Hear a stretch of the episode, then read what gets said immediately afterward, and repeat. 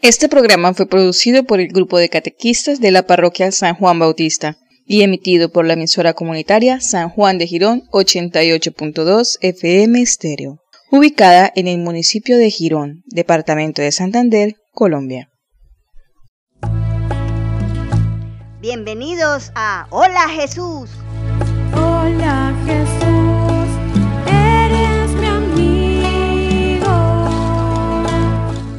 El programa de iniciación cristiana para el sacramento de la Eucaristía.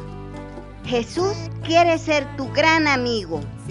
Junto a tu familia, disfruta este espacio en tu emisora comunitaria San Juan de Girón 88.2 FM Estéreo. Felicidad, amigos para siempre,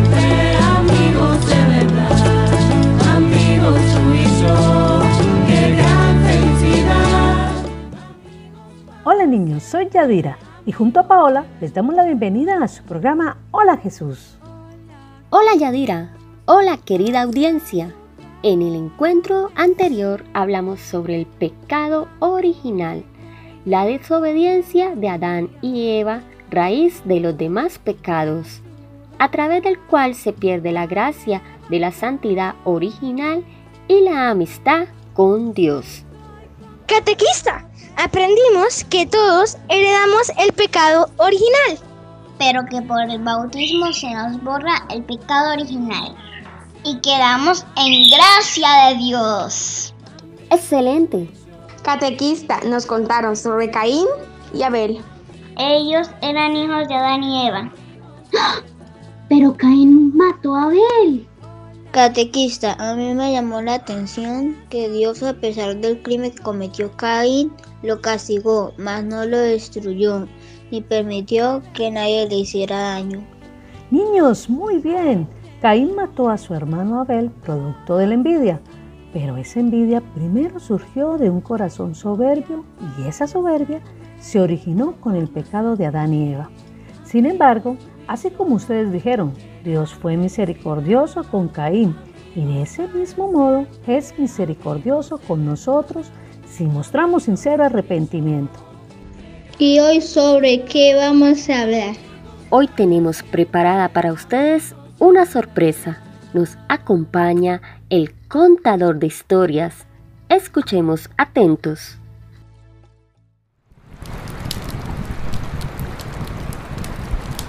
Cuenta la historia que hace mucho, muchísimo tiempo, los hombres comenzaron a destruirse entre sí. Tal era la maldad de la humanidad que Dios se arrepintió de haber creado al hombre y se sintió triste.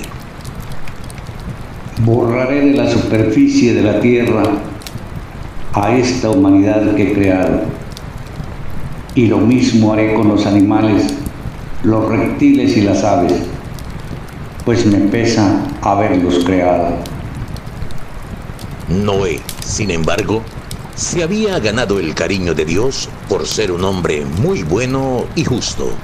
Él, a diferencia de los demás hombres, obedecía y vivía de acuerdo con la voluntad de Dios. Así que un día, al ver Dios que había tanta maldad en la tierra, le dijo a Noé, He decidido acabar con todos los seres vivos. Por su culpa, hay mucha violencia en el mundo, así que voy a destruirlos a ellos y al mundo entero. En cuanto a ti, construye un arca de madera de ciprés. En el arca dispondrás de celdas y las cubrirás con breda por dentro y por fuera. La construirá de la siguiente manera. Tendrá 150 metros de largo, 25 metros de ancho y 15 metros de alto. Le pondrás un techo, dejando medio metro entre la parte superior de los costados y el techo. Pondrá la puerta del arca en un costado y harás un primer piso, un segundo y un tercero. Yo en siete días haré llover durante cuarenta días y cuarenta noches sobre la tierra y borraré de ella todo lo que he creado. Pero contigo estableceré mi pacto. Entrarás en el arca tú y tu esposa, tus hijos y las esposas de tus hijos. Haz entrar también una pareja de cada especie de seres vivos, macho y hembra de cada especie de aves, de ganado y de reptiles de la tierra para que puedan sobrevivir. Junta además toda clase de alimentos y guárdalos para que tú y los animales tengan que comer. Noé hizo todo lo que Dios le había mandado. Ya han pasado siete días. Es hora de subir al arca. Vamos, y tal como Dios le había anunciado a Noé, al cabo de siete días el diluvio comenzó a inundar la tierra. El diluvio duró cuarenta días. Al subir el agua, la barca se levantó y comenzó a flotar. El agua subió tanto que cubrió las montañas más altas de la tierra. Solamente Noé y los que estaban en la barca quedaron vivos. Los demás fueron destruidos el hombre, los animales domésticos, las aves del cielo y los animales que se arrastran. Pues la tierra quedó inundada durante 150 días. Entonces Dios hizo que el viento soplara sobre la tierra y el agua comenzó a bajar finalmente. Días más tarde, el arca descansó en la cima de una montaña. Después de 40 días, Noé abrió la ventana de la barca que había hecho y soltó a un cuervo. Pero este volaba de un lado para otro esperando que la tierra se secara. Después del cuervo, Noé soltó una paloma para ver si la tierra ya estaba seca. Pero pronto regresó a la barca porque no encontró ni un lugar donde descansar. Días después, volvió a soltar a la paloma y regresó trayendo una ramita de olivo en el pico, señal de que la tierra ya se estaba secando. Siete días después soltó la paloma nuevamente, pero no regresó. Noé, sal del arca. Es hora de que habites con tu familia y todos los animales la tierra y sean fecundados. Nunca más volveré a maldecir la tierra por culpa de la perversidad del ser humano, ni habrá otro diluvio. Esta es la señal de la alianza que establezco con ustedes y los seres vivos que pueblan la tierra. He puesto un arco iris en las nubes y servirá como señal de pacto que yo he establecido con todos los hombres y animales en la tierra. Esta es la historia del arca de Noé.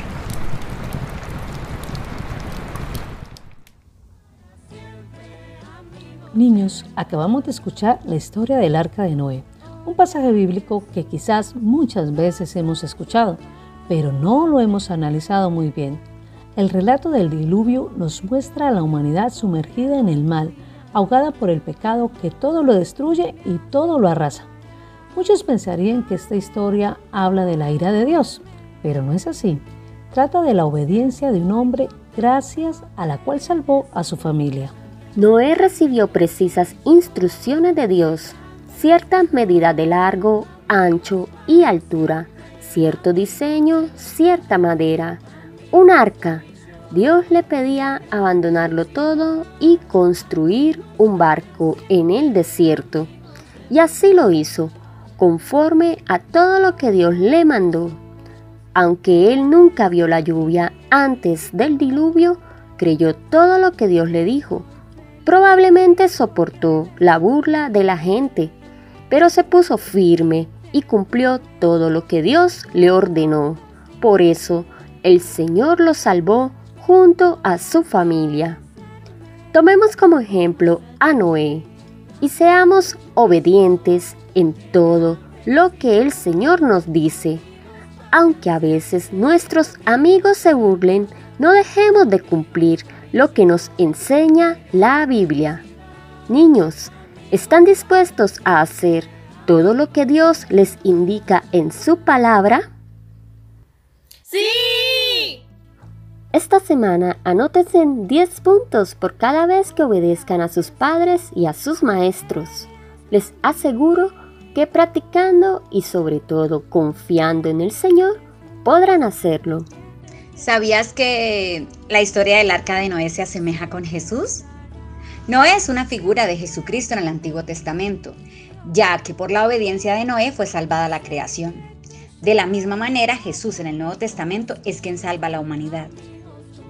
El medio para salvar a la humanidad en el Antiguo Testamento fue el arca y en el Nuevo Testamento el medio es la cruz. Las aguas del diluvio representan las aguas bautismales.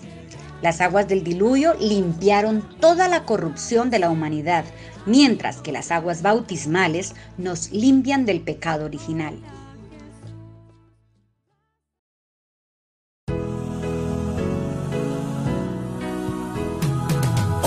Muy famoso en la historia fue Noé.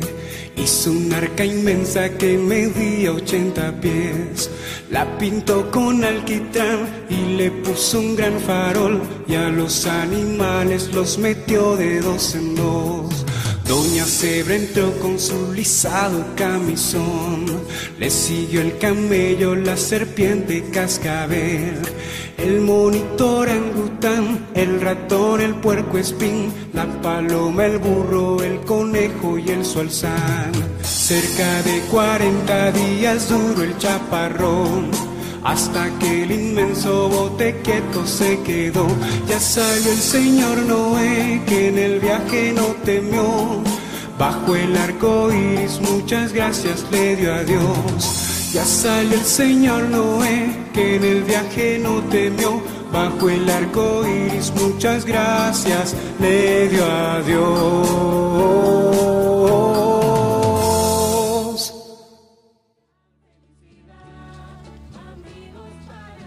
Salió el señor Noé, que en el viaje no temió. Bajo el arco iris muchas gracias dio a Dios. Qué canción tan bonita. Catequista, yo había escuchado varias veces la historia del arca de Noé, pero nunca la había analizado así. Yo tampoco, pero tengo una duda. Después del diluvio y que la familia de Noé pobló a la tierra, ¿qué pasó? Niños, para responderles esa pregunta tenemos preparada para ustedes una pequeña fábula que nos dará algunas pistas. Presten mucha atención. Cierto día pasó por un camino un caballo elegantemente adornado. Llevaba un gran número de armas para la batalla. Galopaba altivo y al encontrarse con un tranquilo asno a mitad de camino, lo empujó y siguió corriendo sin disculparse. El asno se levantó y miró enfadado al caballo. Al cabo de unos días, el caballo volvió. Había sido derrotado en la batalla. Las heridas eran tan graves que ya no servía a los caballeros. Ahora cargaba leña y daba vueltas a una noria, una máquina para sacar agua del pozo. Al verlo, el asno rebuznó y le dijo riendo, ¿Dónde quedaron tu valor y tus adornos? Ahora es tu soberbia la que fue castigada. Moraleja, la fuerza, la salud y el poder no son para siempre y más dura es la caída cuanto más alto estés. Qué historia tan bonita y qué moraleja tan cierta.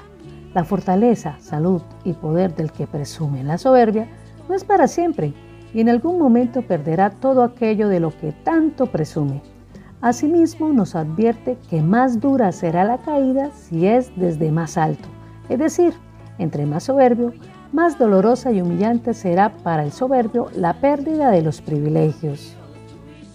Catequista, ¿vamos a hablar sobre la soberbia? Exactamente. El problema más grande del hombre siempre ha sido el deseo de ser como Dios. Después del diluvio, otra vez la humanidad se hizo grande y volvió a pecar.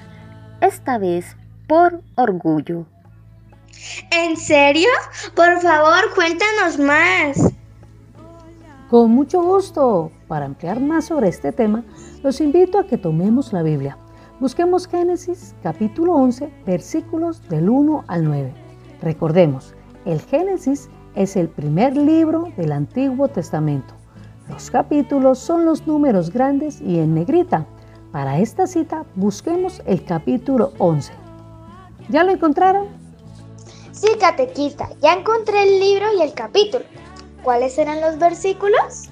Del 1 al 9. Leamos. El mundo entero hablaba una misma lengua y usaba las mismas palabras, y sucedió que, al emigrar desde Oriente, encontraron una llanura en la región de Cenear y allí se asentaron. Entonces se dijeron unos a otros, Vamos a hacer ladrillos y a coserlos al fuego. Así fue como usaron ladrillos en lugar de piedra y alquitrán en lugar de mortero. Y siguieron diciendo, Vamos a edificar una ciudad y una torre que llegue hasta el cielo, para hacernos famosos y no dispersarnos por toda la tierra.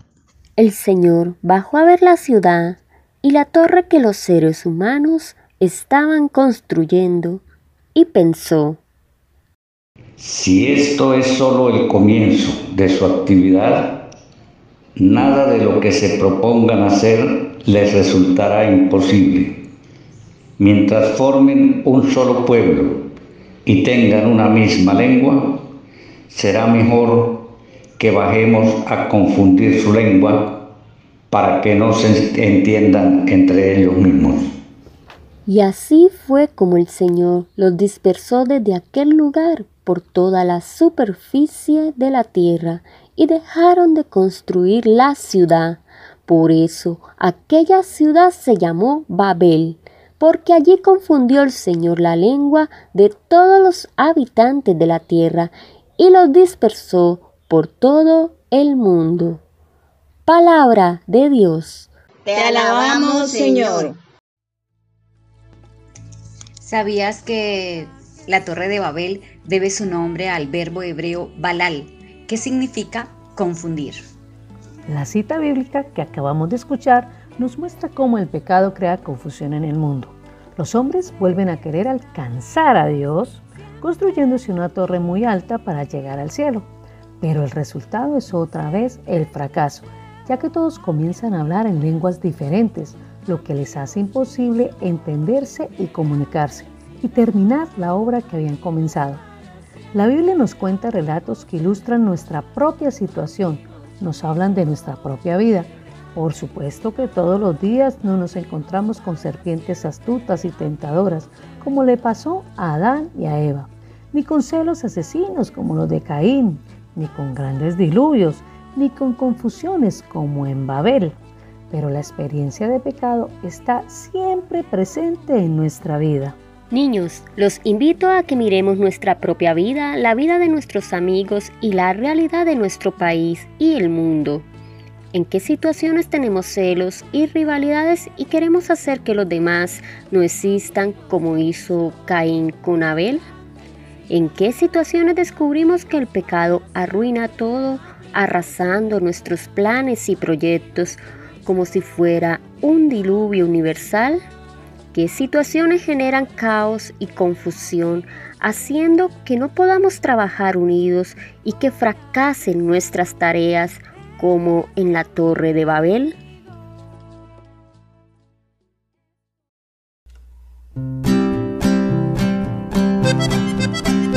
El amor es maravilloso, el amor de Dios es maravilloso, el amor de Dios es maravilloso. ¿Cómo es el amor de Dios? Grande es el amor de Dios,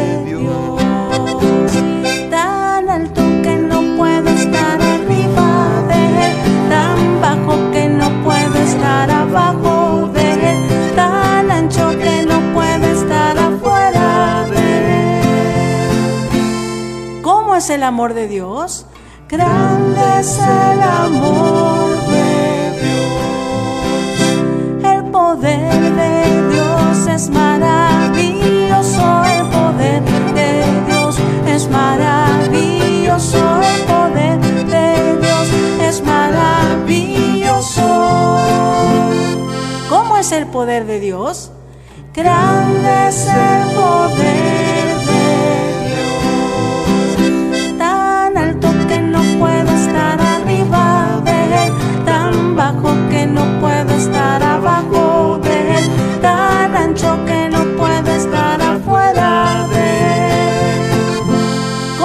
poder de Dios?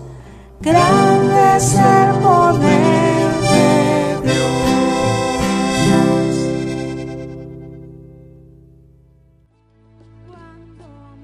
Ahora con mucha fe, pidamos a Dios nos conceda vencer la soberbia y que a ejemplo de Jesús tengamos un corazón manso y humilde.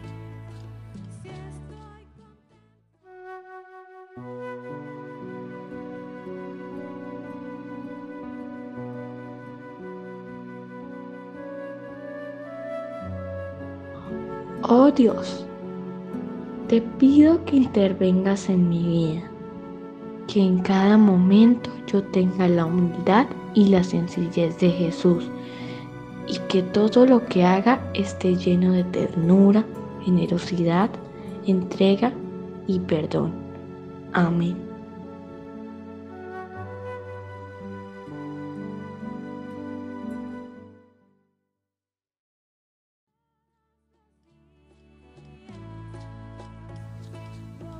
Es hora de nuestra cápsula informativa. Prestemos mucha atención.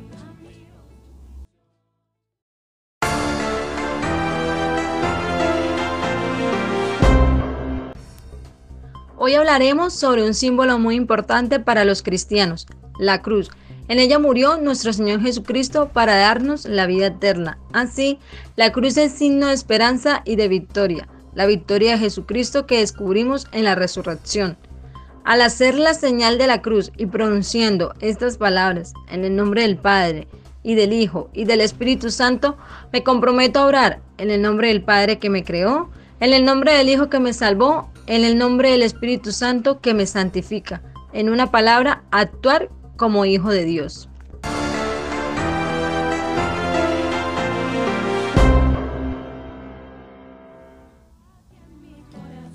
Muchas gracias compañera por hablarnos sobre la señal de la cruz.